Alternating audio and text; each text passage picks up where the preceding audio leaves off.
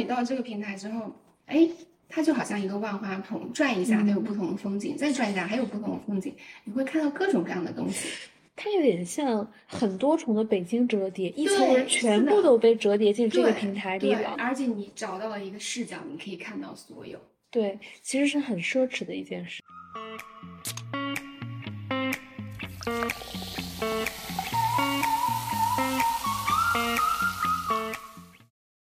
大家好，这里是将就一下，我是江旭。然后今天我请到了一位我的朋友，叫好运的唐小姐，请好运唐小姐先打个招呼吧。杨旭你好，大家好，我是好运的唐小姐。她自我介绍是有一些简略的。说实话，在他录这一期之前，我其实没太想好应该怎么定义，或者是怎么想这一期的主题。那如果从流量的角度呢，我会叫说一个三十五岁以后的未婚未育的女性选择去了互联网，这个应该会比较吸引眼球。其实我跟他也是我刚来北京的时候认识的，他是我来北京以后第一个私下约的一个同事。嗯说实话，第一次见到他的时候，我自己没敢表达。一看他长得相对比较资深，这个资质 见我到现在都记得，然后你就说没想到你年纪这么大，当时我也很愣。对，我知道我年纪很大，但是还没有人当面跟我说对，过。我属于比较直接跟坦诚的，因为当时我刚来的时候，灯火通明的，在知春路那边遇见都是年轻新鲜的面孔。对，你跟每个人聊天，其实都是在飞书上一句又一句，嗯，你看到是头像跟名字，有的时候这个人跟你聊了一年，你都不知道对方是谁。是，因为我们当时同时服务同一位作者，嗯然后我又刚来北京，需要一些社交和了解这个行业。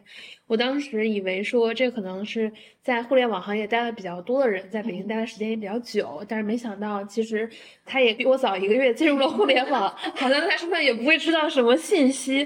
然后我们就是这样认识的。后来我们在最开始的时候嗯经常有喝咖啡，我就了解到他更多的故事。然后我跟一个之前也参加过我们节目的北漂民工讲他的经历之后，他的反应是。唐小姐，大国工匠啊，怎么现在来做这种流量的事情？嗯唐小姐的其实职业经历是比较有意思的。嗯，对，好听一点是比较有意思，不好听一点吧，就像我同学说的，是做事情没有定性，总是特别的随心所欲。嗯，她第一段经历就是最近的一段工作经历，就嗯是她三十五岁以后选择去了互联网。嗯你能谈一谈为什么会想去互联网公司吗？嗯，我觉得很大程度上说为什么会去互联网，其实大概可能用一个词就可以总结，是好奇。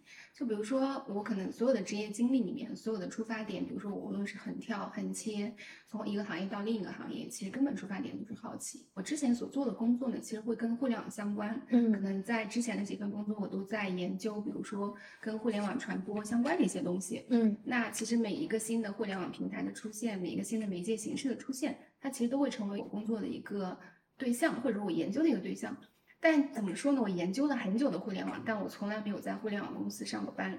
哦，对，所以当时我就觉得很好奇。突然间有一天，我会觉得说，那我研究了这么久，我去互联网公司上个班，看一下到底实际的互联网公司是什么样。其实我在来互联网公司之前，无论是我从研究的角度，以及个人的角度，甚至可能我个人之前跟所谓的大厂员工的接触的过程中，其实我对互联网公司印象不是特别好。当然，我觉得它是个发展很快速的一个行业，比如说在当下里面创造了很多那种造富的神话。但我可能个人的感受上面，更多的会觉得它是一个非常浮躁的一个行业。你经历过了互联网嗯行业，你再重新看，你现在会有跟以前这种感受理解上有区别吗？嗯，有，我觉得是一半一半，就可能之前会只剩下浮躁这一个词，浮躁、浮夸，或者很多程度上，我觉得有一种唯我独尊、天下只有我的那种感觉。但是可能我在经历了三年这样的一个互联网的大厂生活里面，我可能会觉得说，所谓的浮躁或者所谓的这种天下唯我独尊的这种状态里面，其实它另外一个方面就看体现出了这个行业里面，比如说它很创新，甚至很快节奏，甚至很多制度上面跟我经历的过往的一些企业很不同的一些地方。所以我觉得整体会有一些改观，就是你能够更客观的去认识到这个行业。那你在互联网现在算下来也是三年，对，三年，这三年你觉得三年前跟三年后你有什么变化？嗯，变化。或者你从未被工作改变？嗯，我觉得我有一点是从未被工作改变，就是铁打的作息时间。因为其实我之前是有身边人在互联网大厂打工的，我是一个作息非常准的人，就是我可能从上学开始到工作一直到现在，嗯我的起床时间、睡觉时间都非常的固定。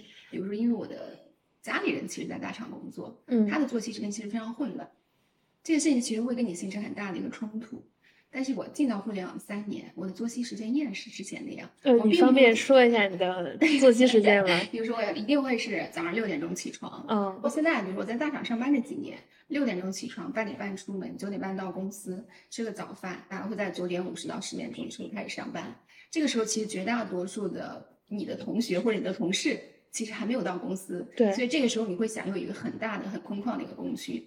大概我会在十一点之前基本上处理完我，比如说我需要集中精力去处理一件事情，然后到十一点开始，可能其他同事陆续来上班了，那这个时候你可能会从十一点开始开一些协同的一些会议，比如说你可能需要跟嗯作者或者跟其他的一些部门要开一些会，那我大概从十一点开始就一直往后开会。每天晚上可能依据你工作或者会议的不同，可能我大概会在八点半到九点半，可能稍微晚一点会去下班，但我每天晚上基本会在十一点半之前会入睡。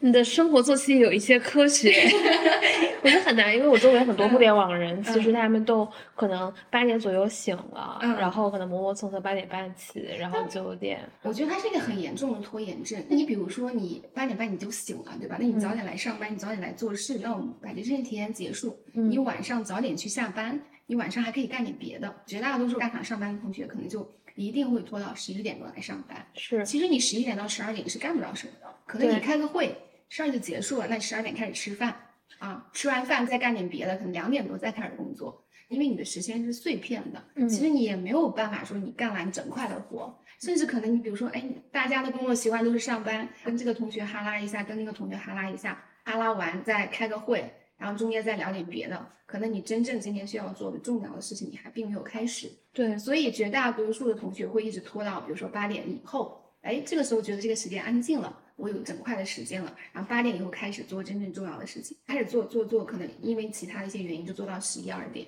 然后这个时候才会去下班或者什么之类。但我觉得这个时间其实并不是很合理，因为你这样的话，你整天时间都耗费在你的工作上。对你描述的其实是我在互联网公嗯司看到很多年轻人容易出现的问题，因为他们的生活现在还是很简单的，只有嗯工作，所以他不知道这其实是蛮挥霍时间的。所以又说我老实了。没有没有，就是我其实现在发现，我跟以前的一个变化就嗯是，我反而是经历过那场裁员之后，变成嗯每天准时六点就醒来，嗯。有的时候有点过早，可能八嗯。点半就到公司了。嗯然后我们现在打卡时间是九点半，嗯。我们又是一个三十层的楼，嗯。那这一栋楼都是你的同事要来嗯上班。嗯。如果你早上不在九点十分以前到达公司这个楼，这意味着你可能要排十分钟的队才能。上，所以就把我的作息变得更健康了。对就是你一定知道你在十二点之前可能就要睡了，你才能保证说第二天你能九点十分到公司的楼下进入到电梯里。对，但其实这样的话，你会有很多时间去干一些你自己想干的事情。比如说，那你可能要学一点新的东西，对或，者要干一点家里的事情，我觉得会很好。所以我大概在大厂三年，我还是保持了我这个作息时间，很难得。对，就是可能绝大多数同学，他们一定会知道说，在这个工区，在这个团队里面，如果是在十点钟以前，你想找个人在办公室帮你找点什么东西，那你只能去找。唐小姐，对你只能去找唐小姐，然后她可能就会在 Line 上发，然后说哎你在吗？我说我在呀、然后她说我知道你在，对，嗯。所以大概是这样，可能三年基本上我很好的保持了这个规律。我欣赏的一点，我是觉得首先就是我的生活方式嗯啊、我不能因为一份工作来改变我的生活方式，而且其实当时我在进大厂的时候，多多少少是有一点抱着说我需要对抗我认为的在大厂里面不太好的一些氛围。嗯或者习惯的一个心态。那我觉得其实这一点就是我觉得很切实的一点，你可以说很好的去坚持它，甚至其实这个时候它会很大程度上提高你工作的效率。比如说你早上的时候，你会有很安静的一段时间，需要处理你今天之中可能工作里面最重要的那一块工作，或者最难的那一块工作。所以我觉得这个是我在大厂三年保持的最好的一个东西。我听完唐小姐的这个工作和生嗯活作息，我觉得嗯自己还可以再优化一下自己的生活结构。嗯，我觉得这个可能每个人不太一样，嗯但是这个方式呢，对我来说，它是我很习惯，并且我觉得它对我来说是很有效率的一个事情。其实我做任何事情是一个比较讲究效率的人。一开始这件事情的时候，我可能在工作里面默认我会有一个行为，这个行为就是当我开始一件事，在这件事情我要持续进行它，或者我需要有一个动作是重复要进行这个事情的时候，我会优化每一次重新开始的过程。就是我可能做这件事情开始，那我到最后，我的效率是一定要很大的提升的。就它是一个默认的行为，我可能每件事情都会这样。无论是开始新的工作，或者说我开始接触新的行业、新的东西的时候，大家是这样：一开始学习熟悉，然后优化流程，提高效率。从我上学、工作，然后接到生活里面的每一个环节，其实大概都是这样。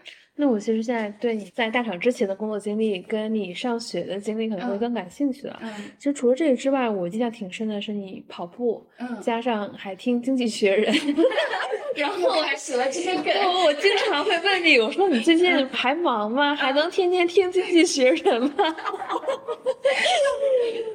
你现在有继续坚持在跑步跟听《经济学人》吗？其实我觉得有一点，就是我在大厂三年，最后有一段时间，我会觉得我有变笨，甚至我可能觉得我。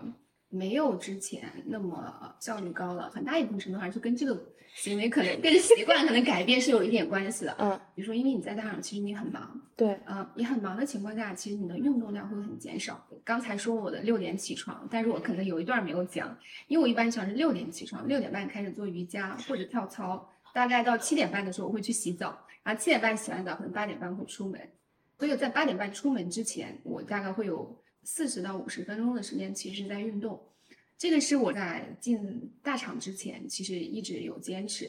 但到了大厂之后呢，有一说一啊，就是因为你的工作量瞬间会增加很多，在这十二个小时里面，其实你处于一个高速运转的状态，做了很多本身不在我职责范围内，但是我觉得对这份工作来说有很需要的事情。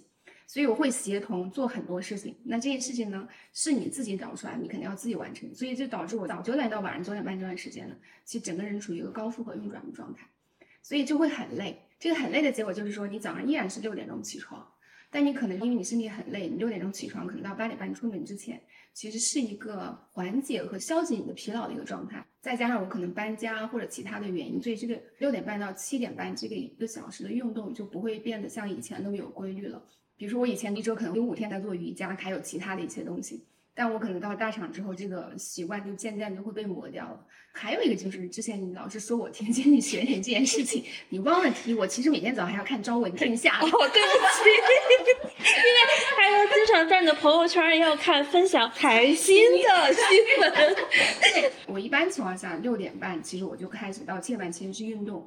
然后运动中间呢，我会开电视，我很喜欢看央视十三套。哦，对，跟我爸一个习惯，我家全天是央视十三对，就是我会看《朝闻天下》。嗯，这个其实是跟我之前的工作会比较相关，因为你可能就只需要知道这样的一些信息。我还有个习惯，就是每天都在看新闻联播这种事情，就大家觉得很无聊的事情，但我就坚持了很多年。嗯，其实我在这三年里面运动变得不太规律了。其次呢，随着时间的推移，你可能有更多的精神或者你的心力，其实。转移到你工作本身了，工作以外的事情其实你会变得很少。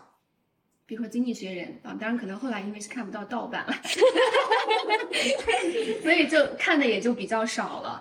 我以前其实不光看《经济学人》，我可能会同时看六份以上的外文杂志，这是一个工作习惯。就是你当你觉得这件事情发生了，我认为你至少要看六个不同媒体的报道，你才能够切实的知道这件事情比较完整的一个。信息，不然的话，每家媒体讲说我一定要客观报道，但媒体是无法做到客观报道。对，是的，对，所以它一定有主观因素在里头。那你一定要看六家不同的媒体，那这六家不同媒体可能它的立场也不太一样，这个时候你才能够全面掌握这件事情的一个信息。所以我以前除了看经济学，我可能还会看什么 BBC 啊，甚至什么泰晤士报什么乱七八糟的东西，我可能会看很多。无论是我早上开始还是晚上开始，我可能睡前我觉得这件事情很重要，那我可能会找六家媒体把这个事情。相关的所有报道都会看完。以前的工作习惯是这样，但是随着我在大厂，因为后来其实你做的项目也会越来越难，然后你做的事情也越来越大。我早上六点钟醒来，到八点半出门之前，可能都在那里发愁。哎，我在想，我今天要开始的这个事情，我这个项目进展到现在，我可能有哪些东西还在缺。所以大概六点到八点半的时候是一个思考的状态，这个时候就你的运动啊，还有包括你老嘲笑我的看什么经济学人就变少了。财新杂志为什么还会一直这样？因为付了费，每每每年还要交不少钱买完财新通，每年必须要付费的，一方面是付费的，另外一个方面就是你八点半出门到九点半期间，其实你有一个小时在路上，那你可能在挤地铁啊的过程里面，习惯性会打开一个 app 来看。这个时候你看财经，相对而言，你比你看外文杂志，你可能是会省力一些，嗯，所以会还会坚持看。但最近一年可能转的频率大大降低了，因为没有人开始问我，哎，你是去财经了？对，是，对，哎，那我这一代经历我有学到了。第一是我现在应该也要慢慢的要有一些运动的习惯，对，这个对自己的生活长期是好的。对。第二是我以前的新闻看来源比较单一，我可能只看比如说华尔街见闻、三十六氪、虎嗅，因为我主要看二级市场跟商业化的选题。嗯。那我现在应该至少再增加三份信息来源，这样至少我能看到六个媒体的 信息，保证一下我的信源的。这种，我其实这点跟你有点像。我有的时候喜欢看纯快讯，嗯，我有的时候不需要你的观点，我只想知道这个基本事实是什么样子，然后我可能有一套我自己的判断体系。对，第三件事情是，我觉得要把《朝闻天下》跟《新闻联播》看起来。学到是之前还是有偷偷藏匿，没有跟我讲说看《朝闻天下》跟《新闻联播》这一段。你不知道吗？某大型券商曾经做一个软件，依据新闻联播的信息来指导你炒股，对，成为行业的一个笑话。对，那我马上从今天晚上开始，新闻联播就就看起来，对对对。那这段可能是你本身有的工作习惯，嗯，包括你自己也是一个追求效率的人。那其实后面你去了一家也是同样追求效率的大厂，嗯，你觉得在这家大厂有没有什么工作上的收获跟提高？呃，首先我觉得，其实我在这家大厂工作上的收获还是很大的，嗯，包括我觉得能力上的提高也很大。像不管就外界怎么说这家公司卷或者什么之类的，但有一说一，我在我众多工作过的公司里面，我是很喜欢这家公司的。一开始让我抵触的地方，也最后会变成让我最喜欢这家公司的地方。就比如一开始我来的时候，我觉得这家公司立项做任何事情非常的没有流程。只要说，哎，你觉得这个事情 OK，你可以做，那你可能跟你的加一碰一下，最高到你的加二，你碰完，大家觉得这个逻辑 OK，你可以立马去实施。我一开始觉得，哇，就一个小屁孩看了一眼，然后决定 OK，然后这个事情可以做，啊，甚至花很多钱去做。但是我觉得。这个公司的管理很混乱，甚至可能我们一开始做很多运营上的一些动作啊，或者一些活动，也没有现成的流程。比如说我在之前的公司，即便这个公司再怎么说它的业绩怎么差或者什么，它会有完整的一套，无论是 O A 的流程或者其他一些流程，它有完整的审批流程。但这家公司其实没有，很多时候靠什么？靠拉群。只是我对他的第一印象就是，我入职之后瞬间多了很多群，我不太明白，我说这个事情为什么不能有个流程，大家再按照这个流程走？他就给你拉群，然后拉群每个人说，然后给你拉表，然后每个人填表，然后当时不太能理解。但是后来呢，习惯了这个工作流程和氛围之后，你会发现，对拉群或者说填表这个东西有一个弊端，就是你不太可能会沉淀，要形成一个什么明确的 SOP。但有一个方面，它很短平快。尤其是对一个非常讲究节奏和效率的行业来说，这个办法非常的直接。因为有些事情你就要现在做，你才能够赶上它。如果你再晚一点，你再做，其实意义就不大了。但是这种很短平快的沟通方式呢，就会导致你做一件事情动作非常快。你可以马上，比如说你觉得大家对齐，OK，我可以现在就开始做。所以这一点让我觉得，哎，这个很好，我觉得非常不错。然后我后来也渐渐习惯了这种流程。我觉得对于一个非常讲究效率的公司来说，非常。好，这是第一点。第二点就比如说什么能力上的提高或者收获里面，其实对这家公司它是顶流。你有一个大平台，你站在这个平台上之后，你可以看到更多的事情。就是这种更多的东西，就意味着你可能在其他地方你是看不到的，甚至你可以接触到你以前想都无法想象的资源。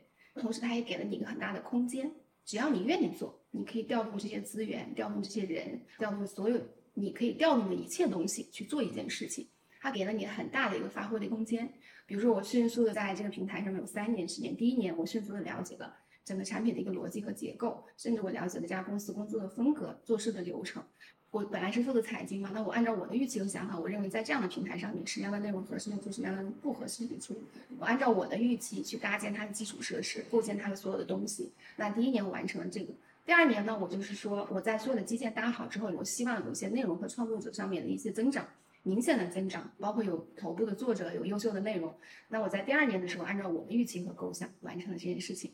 到第三年，我觉得需要做一些出圈的事情，所以我按照我的预期，在第三年的时候，我做了很多出圈的事情，包括可能我有一次我做一场直播，可能这场直播一年过去了，还会有人拿着这场直播的海报来找我。所以大概三年，我按照我当时入职面试的时候跟面试官聊过的那个规划，他当时问我的问题是说，啊，如果你来这里。做这个财经内容，你大概对这个东西是预期什么？我当时给他画了个三角形，我说的我要会按照金字塔式的模式来建设这个内容生态。那到我三年工作满结束之后，我觉得，哎，按照我当时的预期，我完成了那个金字塔的建设。那现在我从零到一建设了一个内容生态，这个内容生态里面，它既可以保证平台的安全，同时呢，又可能确保所有的创作者在这个平台上有个很舒适的发展的空间。第三呢，我还有一些优质的内容。第四呢，我有一些啊出圈的一些活动。我觉得就是说，在这三年里面，完全达到了我当时进来的时候，我对今年的工作的一个预设。我觉得这是一个很大的工作上的一个获得感，或者说你的一个成就感。比如说啊，我以前可能不是那么能说能聊的人啊，当然可能后来能说能聊，跟你经常找我聊天有一个关系。人家唐小姐是经常给金融机构或者是给作者做培训的人。哦，不要这么讲。所以就是因为你工作需要，因为比如说这个工作它没有固定的模式。在你每开展一个项目的时候，你可能就要去补齐一个能力上的一个短板，无论是跟机构的沟通，无论是说在内容上面的一些定调或者定性，甚至内容上的一些策划，甚至说你可能在平台上面玩法的一些创新，所有的这些东西呢，你以前没有，那怎么办？就是在边做的过程中，你要边去学，然后补齐这些短板。所以，大概我在这三年里面，你突然间你会发现，以前你完全不知道的一个。东西你现在变得很精通，我觉得这个东西就会让你觉得，哎，你能力上有很大的一个提升。第二就是你可能说，哎，在合作上面的一些沟通，甚至一些在合作上面一些谈判上的一些能力，你会提升很大。所以我觉得这三年对我来说，其实收获还蛮大的。那我有一个问题啊，其实我们常常会容易陷入职业倦怠期，我觉得是每个人都有的。包括我以前的想法很简单，觉得呃三年应该升成高级，五年应该可能经理，七年我就应该是总监了。然后为什么还要学习呢？然后到你看三十五岁之后，你又进入了互联网，就我听下来，其实你是一直持续学习的状态。对，你没有因为这样的日子而感觉到。疲惫嘛，就是说我其实可以不看不学，我就坐着。没有啊，我觉得我们在平台上做学习类的内容，就是首先会说学习是反人性的，对。但对我来说，我觉得它不是，学习本身是一件很快乐的事情。嗯，就是我从来没有觉得说学习会让你觉得压力很大或者难受。就像你说的，其实很多人可能到了三十五岁这个年纪，大家会觉得。老子混到了总监这个位子上面，我就是坐在这里，你下面的人给我写好所有的东西。对我其实之前职场上遇到一个 leader，就是这个态度啊，就是我印象非常的深刻。嗯，就他来可能跟我上的第一课就是这个事情呢，就要你们来做啊，你们做完呢，告诉我你们做的逻辑以及向上汇报的方式，你们最好给我写好向上汇报的内容，我只要拿着这个内容上去搞定我的加一，那大家就皆大欢喜。这是很多人，比如说老子碰到了呃总监这个位子上面，我需要享受的一个福利。对我来说啊，这是我非常不认同的一点。无论你到了哪一个阶层，无论你到了多高的职级，嗯啊，即便你像说，哎，你做到了 CEO，那你还是要在你这个 CEO 的角色上面，就是我可以不做基础的工作了，但是你要做更多决策性的东西、战略方向的一些东西，那你还是要不断的去学习和提升，然后你有更好的 idea 或者更好的战略、更好的决策。才能够指导你下面的人，而不是说我单纯就坐在那里，我就收割业绩啊。这个东西做好了是我的，做不好是你的锅。就这个是我没有办法接受的。我觉得人就是要不停的学习。比如说你做基础执行的时候，我今天所学的东西就是我要会用这个后台啊，我可能会要跟作者聊天，聊天的标准就是哎，正确的告诉他我想要让他知道的事情。他能够 get 到他想让我知道什么，我觉得这是一个基础应该做的事情。但是当你做到了高阶，做到了总监的时候，那对你来说会有更高的要求。在这个 level 上面，你需要学更多的东西来匹配你这个 level，要匹配你这个岗位，而不是说啊，我老子混到这儿了，我觉得我就是合适的，这个是我不太能接受。人好累呀，每一步都好累。没有点。但你说这个，我印象很深的是以前我们共事的那段时间，接触到一个经济学家，经济学家四十多岁，他经常跟我分享我最近学了什么什么，然后呃什么国外的、国内的，然后哲学的，然后经济学的。当时我在他身上，我感受到。其实他已经功成名就了，然后就无论是赚钱还是名望，或者是社交平台上的粉丝，其实他获得了很多，但他依然每天是这样的一个像你一样高能的习惯，就是要我觉得你就是要学习啊，那你不学，你的知识体系很快就会变得很陈旧，其实你很难跟得上这个节奏，而且我觉得你知道更多未知的东西，它本身就很快乐啊。嗯，然后比如说我以前可能知道 A，那我将来我还知道了 B，我甚至知道了 C。嗯，哎，可以，你知道 C 之后，你可能看待这个世界的角度，甚至可能人与人交往的过程中，你说出的观点都会有很大的变化，甚至你个人的心态都会有很大的变化。嗯，我觉得它是一件很快乐的事情，没有什么有压力的地方。而且我很讨厌大家设置三十五岁年龄的这个坎儿，我也很讨厌用人单位过了三十五岁我就不太想用你。我觉得用人单位也是一种很陈旧的观点在看待这。这些人，而且我觉得用人单位有这个观点，很大程度上的一个原因是说，大多数人到了三十五岁，其实处于一个心理上退休的状态。为什么是心理上？就心理上退休，就是对他三十五岁啊，上有老下有小，他还要上班养家糊口。但是呢，他在工作里面这种学习的动力就不会很足了。对，嗯，可能大多数人到三十五岁，对自己的定位就是我三十五岁就应该走到管理岗了。我现在认为我应该是对我走到了管理岗，我应该有人等我把 PPT 送过来，对，告诉我怎么汇报。我现在就跟我的佳一说，对，大多数人可能到三十五岁就这个心态，这种心态的情况下，其实你是不会有任何的实际的产出的，甚至可能会因为你的懒政或者赖政什么样的情况下，会导致这个部门的业务会受到一个影响。所以用人企业大多也会在啊三十五岁这件事情上去考虑这个人。我觉得这个东西它会形成一个恶性循环。因为你心理上退休的这种状态，导致呢整个社会里面对于三十五岁的这个年龄就会有一个，呃，我理解还是一个歧视的一个分水岭。所以你三十五岁之后会变得很难找工作。我之前在面试的时候，我记得印象很清楚，大多数人就会问我，因为年纪很大了，你三超过三十五了，这也真的是冲问。对，因为你 其实还好。对，说实话，有的时候确实。呃，很真实的用人单位，就是无论他是多大的公司，他都会在这个方面会有一定的保留。我我觉得他考虑的也很对。我记得那个 HR 很直接的问我，这份工作呢，有时候还是需要你做一些事情的，那你还会做吗？就是当时他问我的时候，我说啊，还会有这个问题吗？我说，那你肯定是要做的呀，就是你可能不知道的东西，肯定是要学的。我理解，可能大多数人这种心理上退休的状态。会造成这种刻板印象，尤其是你在三十五之前，你还有过管理的经历啊。你比如说到了互联网，可能即便你是在管理岗，你可能还需要实际做很多事情啊，甚至很多我们觉得一些很低级的事情还需要你来做。所以 HR 一定会问你这个问题啊。一看年纪大，以前还是管理岗，那他肯定会考虑说，那你来有些事情还是需要做的，比如说捞视频。没想到他要捞这么多，对，比如说捞视频，比如说还要陪生气的坐着聊天，对不对？对，那天还跟一个以前的同事聊，我说现在运营还要这样经常的捞视频的，因为呃，虽然这个工作看起来非常的基础，但实际上它实实在在的构成了我们的业务大盘。对，我觉得有些很基础的工作，你只有做了，你才能够更清楚。你的工作在做什么？你所管理的这块业务它在干什么？实际这个业务要怎么发展，你才能够有明确的方向。就比如说，大家都在这个公司打过工，对吧？我们也会遇到很奇葩的 leader，对吧？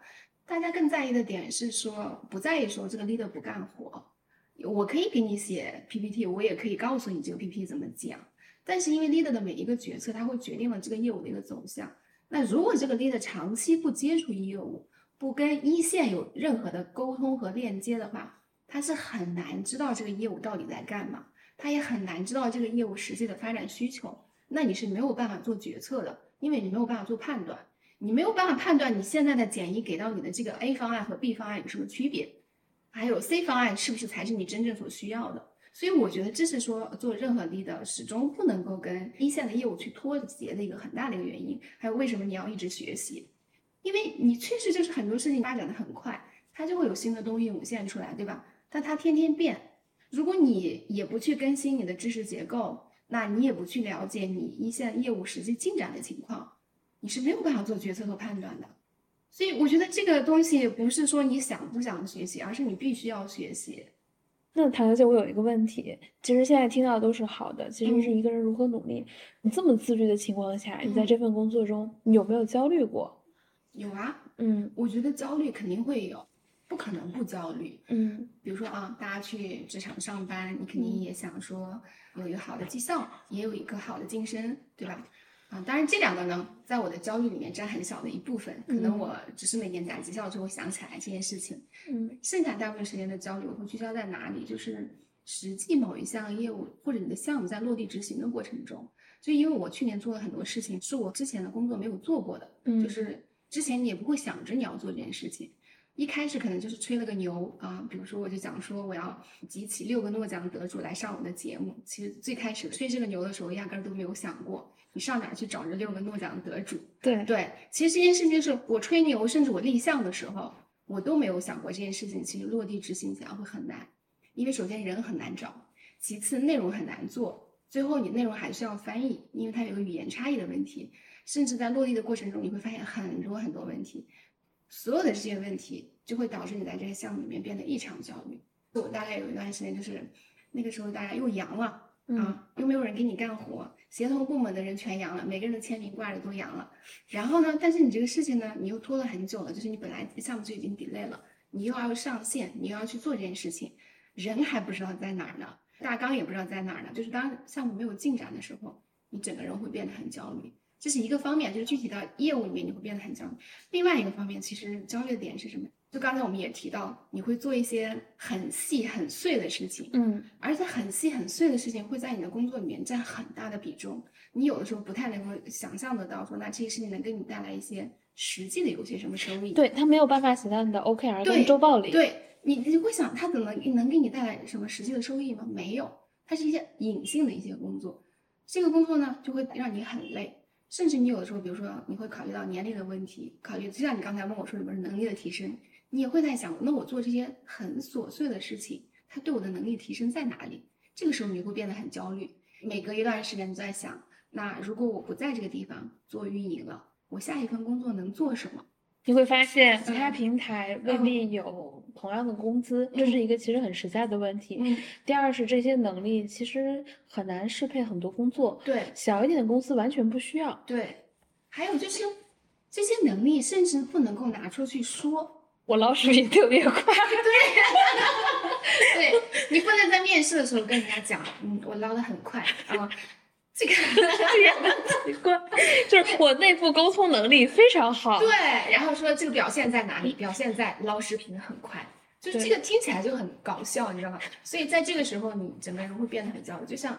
我说我来之前，我有看上一期播客，说运营没有前景，就是这是绝大多数做运营的同学会想，对，因为啊我刚开始做播客的时嗯。候，其实有一些是 to C 的内容，嗯。有一些是面对 KOL，、嗯。但发现找我来聊天的全部是平台运营，嗯，而且是分不同年龄段、对，不同职位的运营都来找我聊天了。嗯然后我把那个垂泪没有未来嗯转发给很多运营嗯朋友，然后大家都觉得我骂的不够狠 因为这可能是很多同学的一个困惑。对我是一个不太有职业规划的人，但是嗯大多数人找你聊都会聊职业规划，就纯在运营的职业规划会变得很迷茫。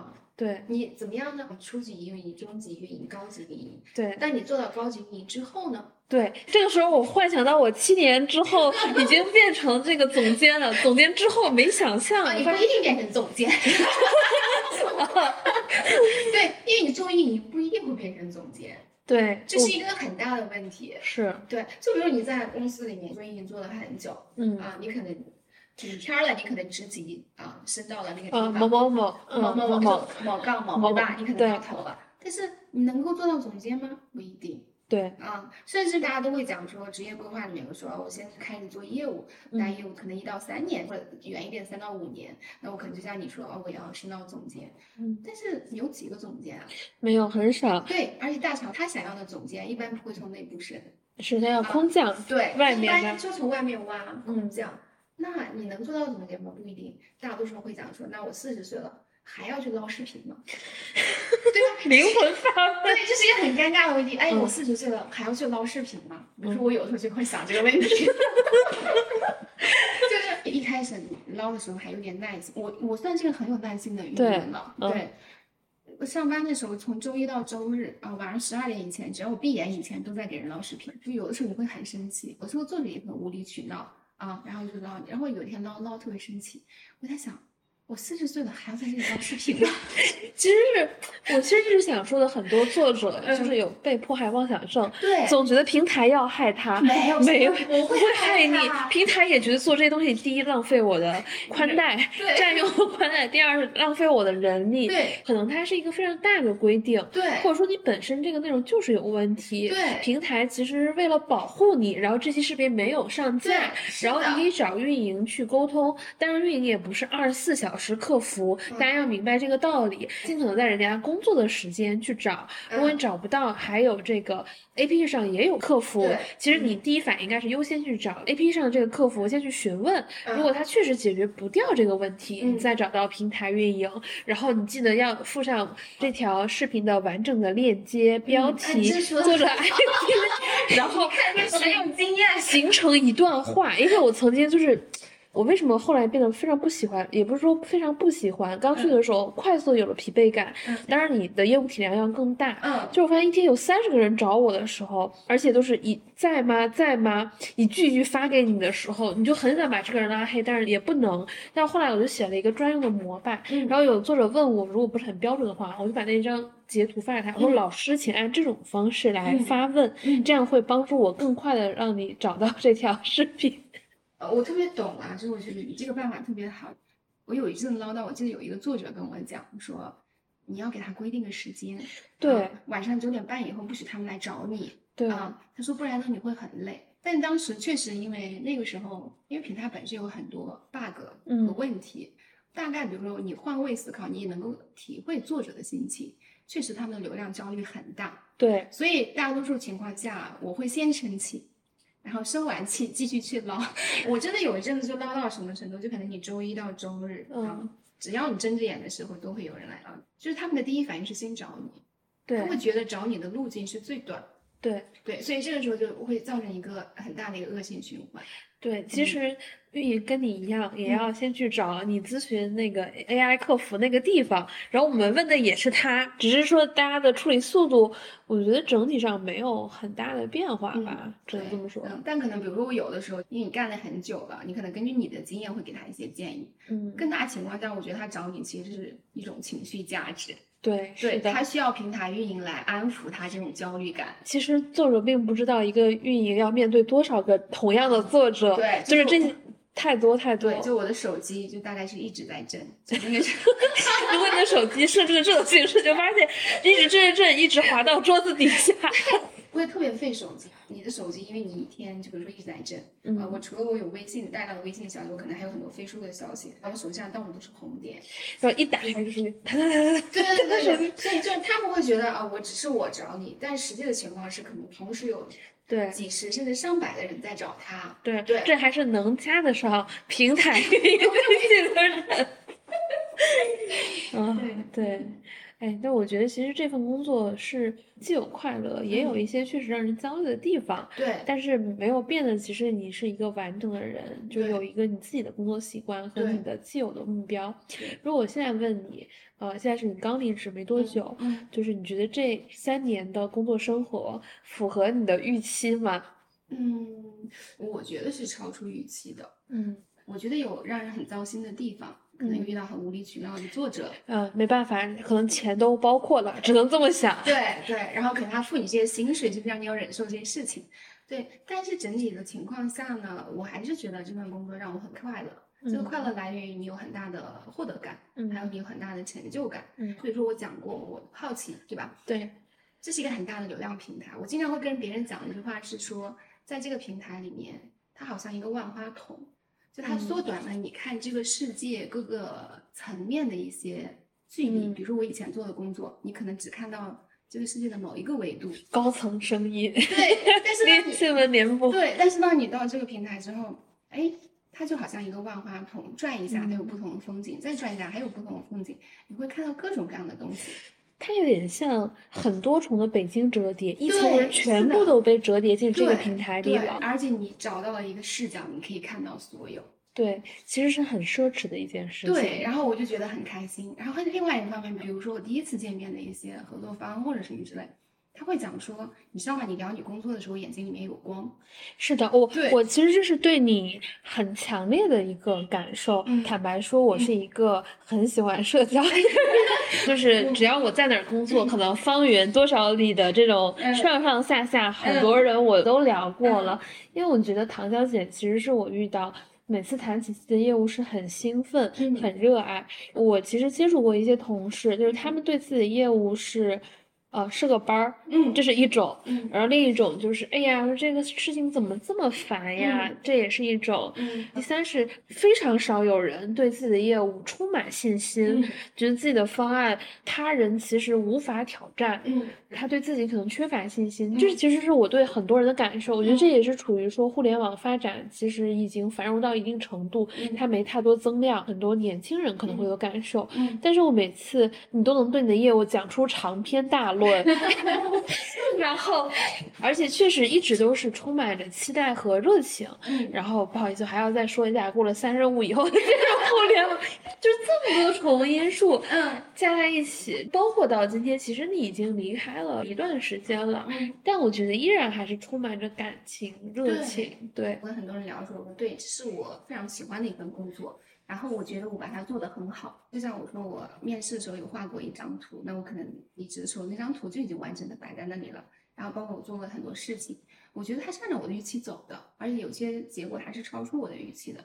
所以整体这份工作，我觉得对糟心的事情很多，但我觉得那些事情都不重要。整体我觉得这件事情给我带来了很大的快乐。对，我觉得其实如果你再过一两年再回嗯想这段经历，甚至那些不愉快的事情都不记得了，嗯，只会记得你获得过的那些高光时刻。对，比如说做了一场出圈的活动，嗯是过了一年之后还有很多人联系你。嗯第二是有很多作者确实是在你的服务下来，就是他真正的成长起来，他变成了被大家都看到或者学习的头部。对，就是嗯你会觉得，哎，你这份工作有的时候因为这个平台，因为这份工作，有些人他改变了他的命运。嗯，我会觉得确实有到改变命运的程度。对，是改变嗯了命运。就有些人他真的是因为这个平台，因为做这件事情，他改变了命运。在他改变命运的这个历程里面，你不能说你有多重要嗯啊，你有参与到，甚至在他需要帮忙的时候，你有帮助过他。我觉得这件事情就已经很棒了，甚至你可能见证了一些人人生重大的转折。我觉得这是一件很很快乐的事情啊！我觉得我没有觉得就像你爱 看新闻联播一样，每天都在看，一样每天都在看重要新闻，每天都在朝闻天下。对就像我朋友会讲说，哎，你是一个理想主义，比如说我跟你聊了这么久，可能很多的快乐成就，其实跟钱没有关系，对，就是它来自于，比如说，嗯，你感受到了一种变化，这种变化可能说它是一个正向的、向上的一个变化，甚至说因为你的存在啊，这个东西有了一些正向变化。当然，可能说你个人的收益并没有什么，我会觉得在这嗯。期间，嗯、尤其是平台运营这个身份，嗯。确实个人的收益只能说不多，嗯呃也不能说很少。嗯你说多的吧，可能是这个细分赛道里面最头部的一批人，嗯你一定都有机会接触到。嗯但是运营的工作又跟这个细分赛道要做的事情可能会有一些不同。嗯但某种程度上，你可能是最好的媒体人，这可嗯能是一种发展方向。嗯，但是我们前面也说了，平台运营工作有很大程度都是在捞视频，就是留给自己的真正有效时间，可能真的没有那么多。因为除了这种捞视频比较基础的工嗯作，还有一些业务想法、嗯策略、协嗯同等等。一个人一天只有二十四小时，还得学经济学人看新闻联播，的呢就是个人提升的时间可能就变少了呢。是对，确实，因为这个工作其实占了我生活里面绝大多数的时间。有一嗯说一啊，如果大多数情况下，工作和生活其实不太能够分得开。我的时间，它就比如说，呃，不是说我今天来上班，我才会来处理你这件事情。对，我可能在没有上班的时候，我就来处理你这件事情。所以，嗯，大部分情况下，确实占用你很大的时间和精力，甚至可能中间有很多不是很好、很愉快的事情。嗯对，所以但怎么说呢？你任何一件事情，你只要看它的主要的事情就好了。嗯对，所以整体来看，我觉得这件事情我做的很开心啊，然后我也做的很快乐，然后我觉得我有成就感，我有获得感，并且它达到了我的预期，甚至超出我的预期，那就 OK。嗯，嗯我现在很担心，讲完了你这个美好的平台生活，嗯在讲前面的工作经历会不会有索然无味？但是我可以告诉各位听众，绝对不索然无味。我觉得就是这个运营工作，在我眼里看来是比较普通的，前面的工作是更惊险、更有意思的。啊，你怎么能这么讲呢？我这份运营工作也很牛？嗯每次跟唐小姐出来吃饭，嗯，我觉得她很故意，她每吃一次，她会讲一段自己新的工作经历。我直到吃了好几次，我才慢慢拼凑成了他人生的大部分的旅程。不得让你多请我吃几顿。接下来要讲他为什么每天看财星，跟他以前对抗过财星有关系。也不能说对抗吧，就是他有一份工作叫危机公关。我虽然在媒体待了一段时间，但是我之前其实是没有接触过，或者这是个公关，但我不知道什么是危机公关。那次我听他描述危机公关的工作，我觉得特别酷，所以我想请你讲一讲危机公关那个时候的工作状态。你觉得特别酷，对吧？对但是我我身处其中的时候，它大概是我所做的工作里面最煎熬的一份工作。它的煎熬是来自于，就是因为你的压力很大，比如说你做危机公关，就是嗯你要去处理负面信息、像新闻。我问个问题，难道危机公关会很经常的在 发生啊吗？但是因为我的经历很奇葩的点，就是我进了一家公司，从我进这家公司到我离职，这家公司就一直在危机。就是我那份其实时间很短，我只做了九个月啊，然后我就公关了九个月。因为我理解一般危机公关说可能一年，比如三五什么时间前后，哦大家会 紧张一点，然后可能过年过节什么偶尔有这么一哦，那也次。不是的，就是我觉得危机公关其实公关里面怎么说呢，比较不讨巧的一个岗位。在没有事情的时候呢，这个岗位其实是个做冷板凳的岗位。嗯，因为就老板永远不会找这对，老板也不会注注意到你，甚至他也不会找你，甚至可能协同部门都不知道有这么个部门。那我有个问题嗯，平常没活儿干的时候在干嘛？啊、闲着，那还挺幸福。但是这个闲我也没有闲几天，嗯明白吧？就是大概我从入职那家公司，然后到我离职，嗯，我真正闲着的时间大概也只有一周吧。哦，对，所以在你闲着的时候，其实是没有人注意到你的，嗯，也不会有人说，哎，有这么样一个部门需要你来干什么。但是，一旦出事的时候，我还会变得非常重要。嗯，就是我印象很深啊、s v p 会夹个本儿啊、站在你的工位旁边。然后说，哎，有没有对策了？我现在要去回复大老板，快写一段话给我。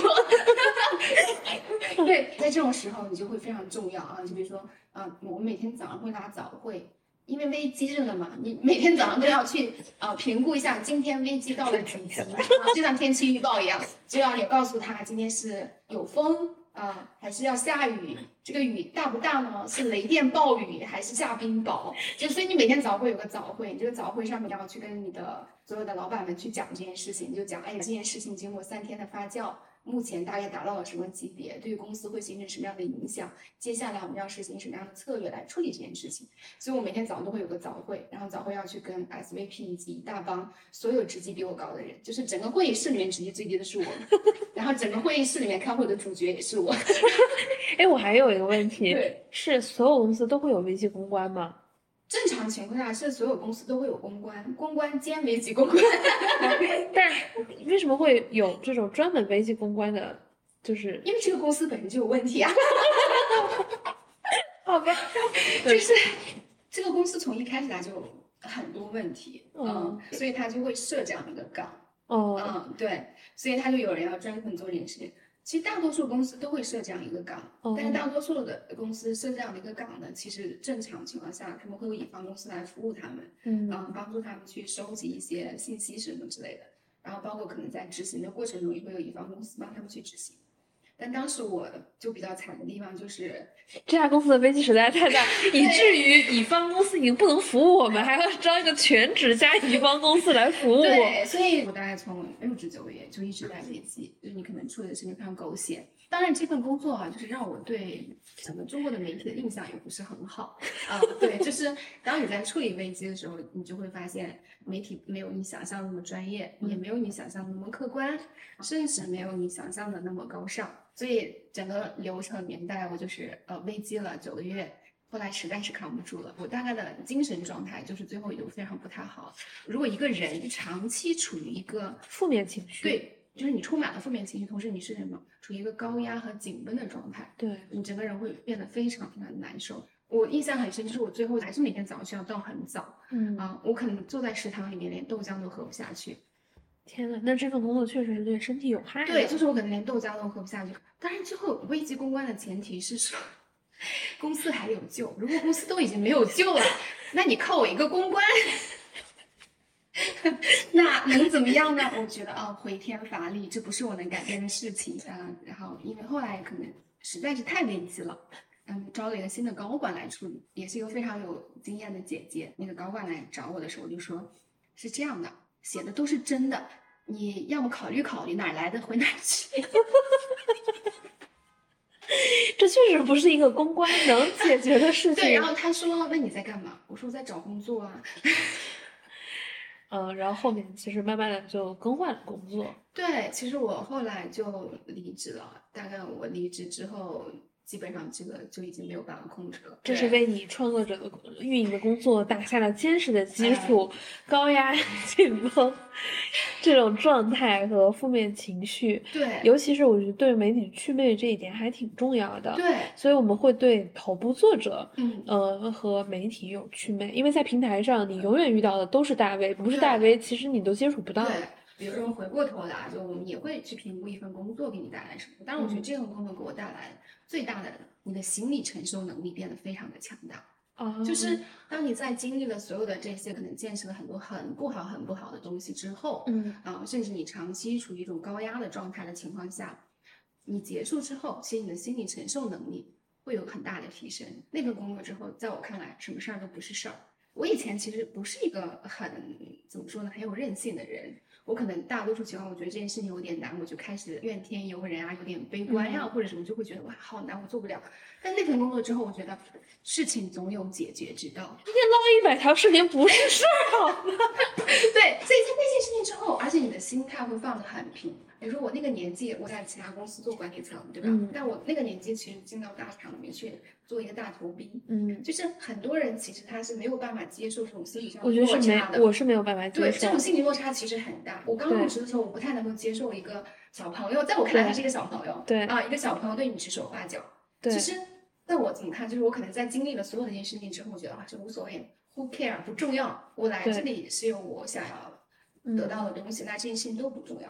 在你想到在危机公关的时候，对我面对的惊涛骇浪，这都不是事儿对，啊！然后我我可能就是在那份工作之后，我会有一个特别大的一个信念，嗯所有的问题都有解决方案。信念感，对，就是你会觉得，哎，它就是可以解决的，没有问题不能解决嗯，啊。所以在那个时候，你整个人的韧性会变得很好。还能坚持看朝闻天下新闻联播是加的 太不容易了，这人生。那我们再往前推一推，对，这个时候还没到你做大国工匠那一段是，可能距大国工匠还有一段距离。对，可以再往前推一推。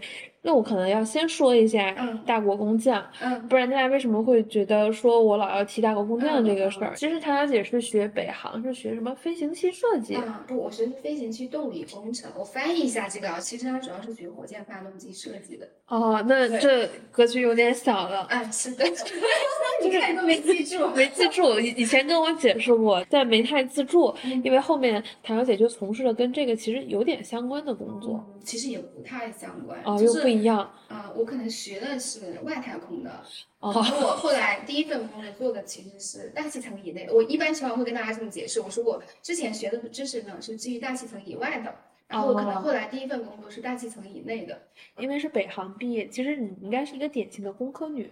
对，是个很典型的工科生。那你怎么做成危机公关了？就工科女，距离危机公关还有一段新闻媒体的经历，这一段要怎么转换？大概做了多久关于大气层以内的这个事情的事儿？嗯，对，我先说一下我大气层以内做什么的。嗯，其实我是做特种飞行器设计的。这个特种飞行器主要指什么？我当时应该是做过三个型号，其实分两类。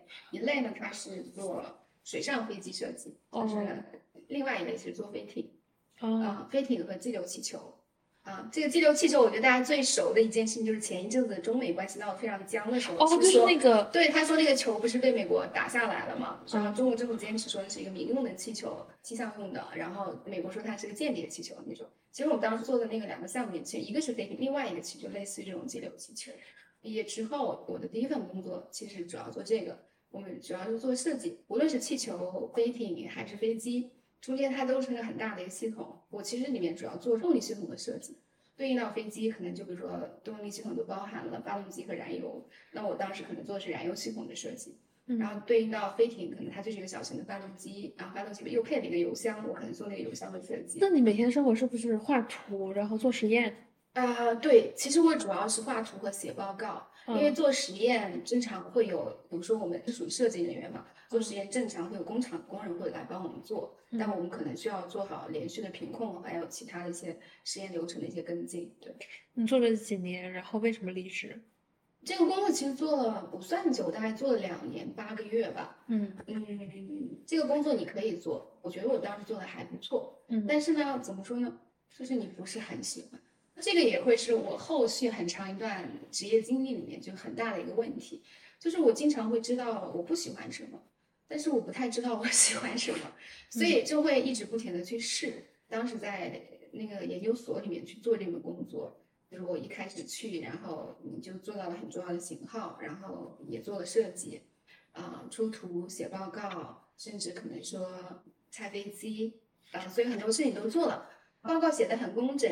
图画的也很漂亮，甚至我可能当时还很先进的用过，那时候中国航空工业可能还没有推广三维设计软件的使用，我可能是当时中国航空工业里面第一批使用三维设计软件的工作人员，然后也做了一些东西啊，甚至可能也做了很大的一些型号，当时那个型号的飞机，你现在可能经常会在新闻联播里面看到。对，这一切都为了后面捞视频打下良好的基础。对，就是胸怀天下 捞视频。对对对，对，所以其实就做，但是你就会觉得这个工作呢没有办法让你兴奋，就不像说我聊起这份工作不会像我说我聊起我最近的一份工作，对，你会觉得很有成就感，很兴奋。当然这个有不太一样的地方，因为那个工作它本身就是一个。周期非常长的制作，对，可能我们当时，比如说我的师傅跟我讲说，你可能这辈子也就只做一个型号的飞机，嗯，啊，就可能你从一开始到这个型号的飞机设计完成、试飞完成，啊，取得适航证，最后可以去量产，量产完投入到实际的使用之中，然后使用完之后呢，可能更多的时候我们会在这个定型的飞机上面会做改型，啊，会有新改型的机型出来，所以大多数这样的设计人员可能。一辈子就做一个型号。前天吧，我这个所有的同事，然后来北京出差，然后他来找我。我们刚毕业的时候，我们一起进了所，然后呢也一起做的那个型号，就是聊起来，我就问他那个型号最新的进展，然后他说啊。进展就还停留在我们 PV 民企帮我们做实验的阶段，等于其实这么多年没变化。对，这没有有变化，至少就是至少他从我在的时候他还在纸上啊，但现在他已经有四架完整的飞机了啊，但是距离拿到适航证量产。还有很大的距离，所以我对于我国这些从事科研行业的人，还是要一直保有巨大的敬意。对，其实是非常非常不容易的。对，因为我们在此之前，你会得到的所有的信息，会觉得科学家是一个很伟大的对身份。对，嗯，这个身份，他甚至在宣传上面会有一点神话。嗯，他会觉得科学家是非常崇高的，但不是。嗯，我在那个所里面最大的收获就是，他在成为科学家之前，他先是个人。对，这个人会拥有。所有普通人有的问题，就比如说我离职的很大的原因，一方面这个工作内容本身无法让我兴奋，另外一个方面就是工作的环境啊、人际关系，甚至你晋升的流程和体制，以及女性在这个行业里面天然受到的偏见和歧视。对，确实这个是没有办法去避免掉的。对。所以就这所有的这些因素就构成了你说你离职了啊，后来你就开始拿这件事来嘲笑我，说是大国工匠。没有没有，这是充满敬意，跟我们这种网文小编的起点是不一样的。其实后面你你就能怎么去做媒体的事情了呢？我觉得这个事情很偶然啊，就是首先我在做这份工作的时候呢，我是有一个兴趣爱好，就是我很喜欢读书。嗯啊，我学的是工科，但我会读一些偏文科向的东西。嗯，所以我在做这份工作的同时，其实我读了很多书，就偏文科向的一些知识。然后我从这份工作离开之后呢，不太知道自己能干嘛。而且另外一个方面，你的专业以及你这一段工作的经历，其实在你开始下一份求职的过程中，会变得很尴尬。是的，对，就是大多数人会问，哎，你为什么不继续做这件事情？嗯啊，每一个 HR 都问过我这个问题，因为你的专业非常的冷门，就是你的冷门到什么程度？全国可能只有两所大学有这个专业。嗯，对你冷门到这种程度上，大多数企业都会觉得这个专业跟它是不适配的。首先，第一，客观条件限制你，其实很难找工作；另外一方面，其实我也不知道我要找什么工作，这是很大的一个问题。嗯，就当你不知道你要找什么工作的时候，你的工作会找得非常盲目。就是我很偶然误打误撞，我就进入到了一家做网文的公司。嗯，网文公司，你还挺赶潮流。那个时候应该是网文刚刚出来的时候。对，那个时候是起点中文网最火的时候。哦，对，是起点中文网最火，就是当网文开始从榕树下那些小网站开始渐渐的有一些名气，开始到步入到最火的那个阶段，然后我就莫名其妙的切到了那个行业里面去。嗯。啊，然后就进到这个行业里面开始做，但是那份工作可能跟我最近一份工作会比较相关，嗯，因为那个地方你也是代作者，哦，那埋下了伏笔，为后面埋下了伏笔，为后面捞视频埋下了伏笔。对，所以那个时候其实我的工作只是因为当时我很喜欢看小说，嗯。啊，说那你可能喜欢看小说，哎，他说他这里面是做小说原创阅读的，嗯，后来进去之后发现。这个小说跟我看的小说可能也有差距，但当时你处于一个试错的阶段，就是你可能要不停的去测试。如果你不知道你要做什么的时候，那你就尽可能多的去试。如果你不试，你永远不会知道你喜欢做什么或者能做什么、想做什么。所以我就进到那个地方，然后我那个时候就开始带作者，那时候签过很多作者。那个时候很多经我手的作者，后来也在网文蓬勃发展的时代赚到了很多钱，甚至也赚到了很多名气。所以就很奇葩的就签进去，但可能签了呃不长的一段时间，发现哦这个呃理想是理想，现实是现实。你认为的小说跟实际上在互联网上面的快餐类的文学。差距还是很大的，而且甚至可能有一些当时那个快餐类的文学里面，其实有很多没有办法搬到台面上来给你看的，所以这个时候你会觉得跟你想要的不太一样，所以后来就又开始不干了。对，那其实后面应该就是去了一家比较有名的财经媒体了。呃，准确的说，我们那个不能叫做财经媒体，嗯，只是我们说那家公司它其实是有媒体业务，只是那家公司呢它。背景本身比较特殊，它可能有一些财经媒体的一些业务啊，但业务其实也不是它的一个主线。对，嗯，你觉得这份工作里面有什么收获吗？我觉得这份收获就是，哎，你可能说以前我连股票代码是六位数都不太知道的情况下，你会变得非常精通资本市场这样的一个过程。因为这家公司它的背景其实就跟中国资本市场非常相关。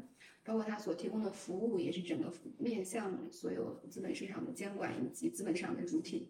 当然，我在这家公司待的时间也比较久，嗯，你开启了一个漫长的学习、积累，然后甚至提高的一个过程。这个份工作是奠定了我能后来去这个大厂捞视频的 重要视频的重要一环。对，就是在这家公司，可能一开始学习大量的财经知识。然后，学习大量的中国资本市场的一些规则制度上的一些变更。当然，可能我在这家公司的这五年也经历了中国资本市场最深刻的一个改革。可能在你作为一个服务监管的一个人员，可能你就是近距离的观察了整个市场变革的一个过程，然后你会体会到说一个国家或者说一个市场它在时代背景下面那种变动的那种。命运感，就是我觉得这个事情让我觉得非常有趣。比如我可能见证了中国的熔断机制，可能从开始到消失啊，大概很短暂的一段时间。甚至这件事情里面会让你觉得时代发展，或者说所有的一些制度上的一些变革，它都会有一些非常深刻的一些原因啊，可能有多方面的一些原因，很复杂的一些原因。因为这五年的工作，可能基本上奠定了我之后其实工作的一个主线。虽然看起来我之后的工作也不是很相干，但其实之后的工作是有一个主线。这个主线就是你所有的工作其实都跟传播相关。所有跟传播相关的工作的开始就在这家公司，在这家公司，你也是研究所有跟传播相关的东西。你会研究新出现的社交媒体，比如说那时候是微博，然后可能新出现的一些啊新闻报道，它本身对于上市公司，可能还对你上市公司，还有对监管带来了什么样的压力，甚至这些信息的传播以及媒体的报道，给市场的变革带来了什么样的一些影响？我说我们服务很多上市公司，那个时候让我意识到。很多上市公司其实，尤其是中国 A 股市场的中小型的上市公司，对于媒体一无所知，他可能对于公关也不太知道，甚至他们可能没有公关，可能大多数类似于公关的职能会集合在董秘这个部门啊，董办这个部门来去做。但是呢，在那几年里面，因为社交媒体的蓬勃发展，因为新闻传播事业的发展。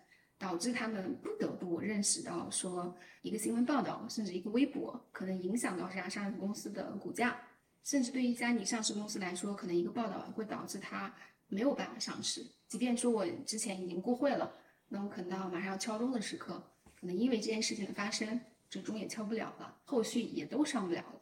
所以那个时候我就会认识到，哇，原来其实在中国这个地方，类似于像财官这样的一个事情，其实非常缺。大多数人没有这个意识，可能行业内有一些也不是那么标准或者规范，然后去做一件事情，所以大概是这样，就我可能就认识了，哎，第一传播很重要，新媒体很重要啊，公司的应对很重要，然后因为这家公司你学习到了资本市场的知识，学习到了相关的基础的一些财官的一些知识，然后奠定了你后续去那家九个月都能维持公关的地方，对，所以在这家公司里面，你经历的事情、学到的知识、见到的呃事件。然后，比如说你见到的机构，然后公司的沟通，所有这些东西都是为了那九个月，对，为了这九个月 就是你可能哎，在这里积累了五年，然后去那个地方公关了九个月，公关完之后，你啊，后来到了这个大厂，然后也是因为这五年的经历，那那个时候我进这个大厂，说他们需要一个专业的财经运营，那我年纪大，但是我比其他的小朋友有很大的一个优势，我在。行业内容上面很专业，对。我跟唐小姐有的地方比较像，我在专业的财经媒体，但是这个专业财经媒体本质上还是 to C 的一家媒体。比如说，我以前工作中很少会接触到监管层，呃，几乎是没有的。尤其我会集中于市场机构，所以像唐小姐这样比较面向监管侧的，然后又有网感的这种，呃，还能接受互联网工作的人，其实说实话真的不多。嗯嗯。对，我也觉得挺少的，我觉得很少。现在开始夸自己，我觉得很少。其实很多人很难是又理解平台又理解创作者的，这个在整个行业里面其实都属于比较稀缺的人。加上你可能比我更强的地方是在于还更理解监管。嗯，对，我觉得大部分人只到理解媒体这个程度了，到监管侧其实是很少有人去接触的。嗯嗯，对，所以可能。就是这些反复横跳的一些工作经历，对，可能提升了你一个的综合能力吧。有时候我在想，说我学这些东西是在为某件事情做准备嘛？然后有时候也会这么想，反正就一直是这样。对，嗯，可能你现在在学的什么，就是为未来的某一段经历做准备。对，嗯，今天跟唐小姐又复习了之前的几次吃饭聊的间歇性的经历。之前我的了解可能没有今天这次这么多。之前他只重点讲了一些工作的形象，但是我不知道他有如此之多的良好的生活和工作的习惯，就是因为日常可能也对外讲的会比较少一些。嗯，其实很少讲，就包括我可能那些工作的事情，我也很少讲。你是为数不多我跟你吃饭的时候会聊这些事情的人。对，我觉得那个时候每次跟唐小姐吃饭都有新的惊喜。突然之间讲了一段经历，我说还干过这个。嗯，对，我觉得大厂里有一个比较好的地方，其实他有很多这样的人，嗯，尤其是稍微资深一点的，他可能是在一个传统行业，其实已经做得非常好了。然后他们对于大厂都会有一些好奇，说想来感受一下，感受一下。点，看自己适合不适合，嗯还是说后面更长期的在互联网公司来做。嗯所以我觉得大厂还是一个很有意思的一个场域。对，我觉得其实看你怎么样利用他给你的资源和条件了。你在大厂会遇到很多人、很多嗯事儿，呃，正向的是呢，你从这些人和事儿上面能够吸收到新的东西。对当然，负向的说，可能也会有奇奇怪怪的人或者事儿。对对，或者说也也会有一些错觉吧。对因为你去哪儿，你都代表着平台，对所有人都会对你很好，对尤其是像我这样比较年轻的人，嗯其实是很容易迷失掉自我的。对。但我觉得可能在大上，你说要分清楚一点，哪嗯些事情是跟你个人能力相关的，嗯哪些事情其实是你借了厂牌，嗯的影响力。我当然，我觉得就说啊，厂牌的影响力很重要。我过往做很多事情，比如说，我会觉得，如果这件事情脱离了我所在的这个厂牌，那可能难度要加好几倍，而且嗯还不一定能做成。嗯，对，所以当然我因为这一点我也很感谢啊，就说，哎，他给了你这个机会，做了一些你之前想都没有想过的事情。嗯对。如果你在回顾你这整个的工作经历嗯和你自己，你想给自己打一个什么样的标签呢？如果我们今天就是要打标签，你可以打好几个，嗯可以一个，可以三个，可以五个。嗯我们对这个用户进行打标，嗯，你会选择什么来给自己打标呢？我觉得我给自己打标签，第一我有会打一个好奇的标签，就是好奇心。嗯，嗯，当然我觉得你说每次提好奇心，就是感觉是一个很鸡汤的一个梗，对，因为他会觉会觉得这个挺鸡汤的。对他会觉得很鸡汤。但是这些年我会对这个事情有很大的改观，尤其是我去年其实做那档诺奖得主节目的时候，我会嗯觉得好奇心这三个字一点也不鸡汤，因为我当时录了六期，然后嗯六期里面其实有六个诺奖得主，嗯还有三个院士。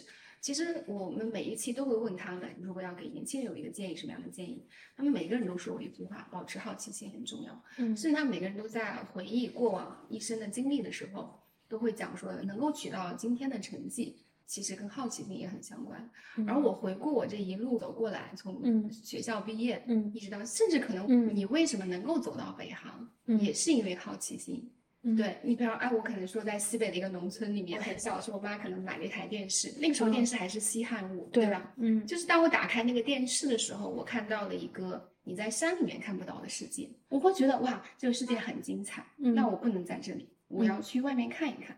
嗯所以，因为好奇，在教育条件不是很好的情况下，嗯你依然可以努力读书啊。所以对我来说，读书不是什么压力，我一直觉得读书很快乐嗯啊。甚至读书成就了你可以去看世界的能力。嗯所以我觉得好奇心一点也不鸡汤，因为它成就了你，就是你所有一路走过来，每一步其实都跟好奇心三个字很相关。嗯所以我第一，我觉得当然这个很好。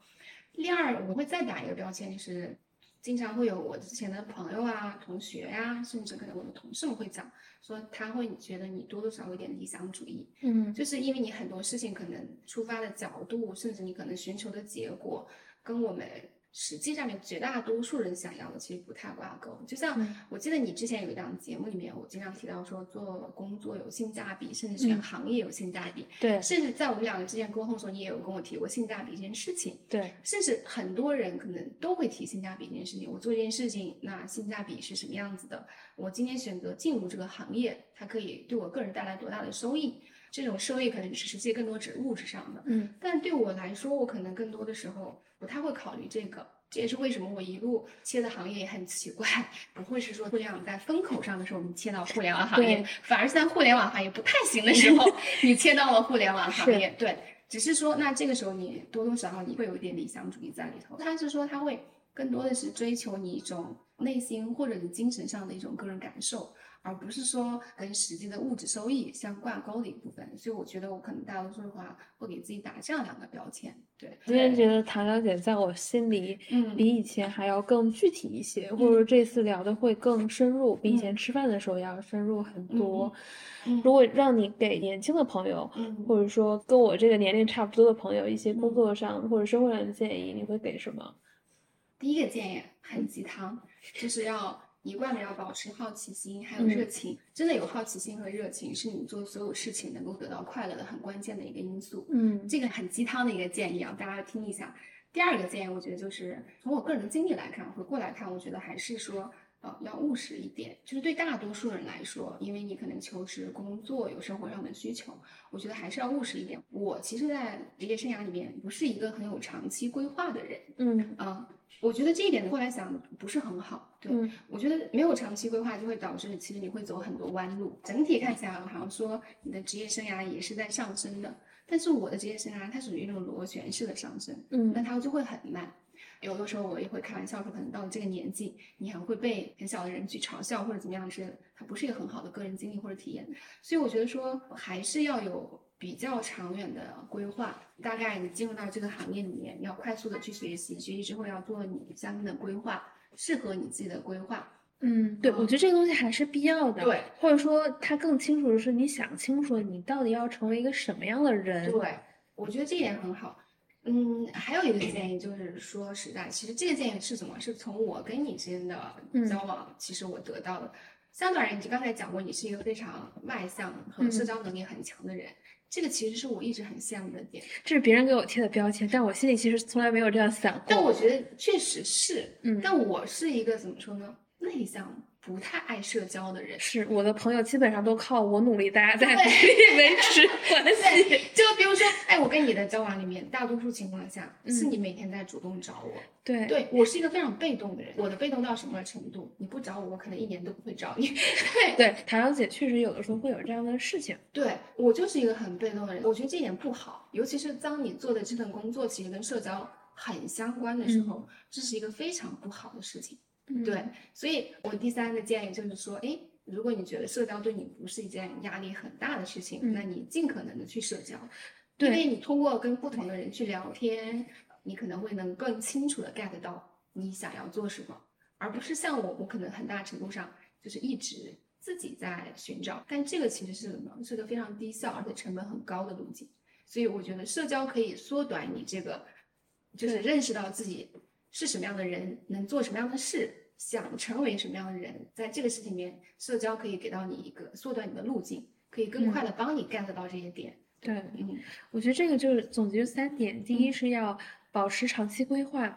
同时，永远怀有好奇。嗯另外的是适当的外部社交，也能够帮助你想清楚你成为一个什么样的人。对，嗯，对，那感谢唐小姐来参与我的节目，希望你后续有新的工作变化，定期来我这儿上上节目，分享一下可能有超出大国工匠捞视频以及对抗财经这样的经历，我们再聊一聊，在下一个阶段会不会有什么新的收获？好嗯，那我们下期节目见，拜拜。拜拜。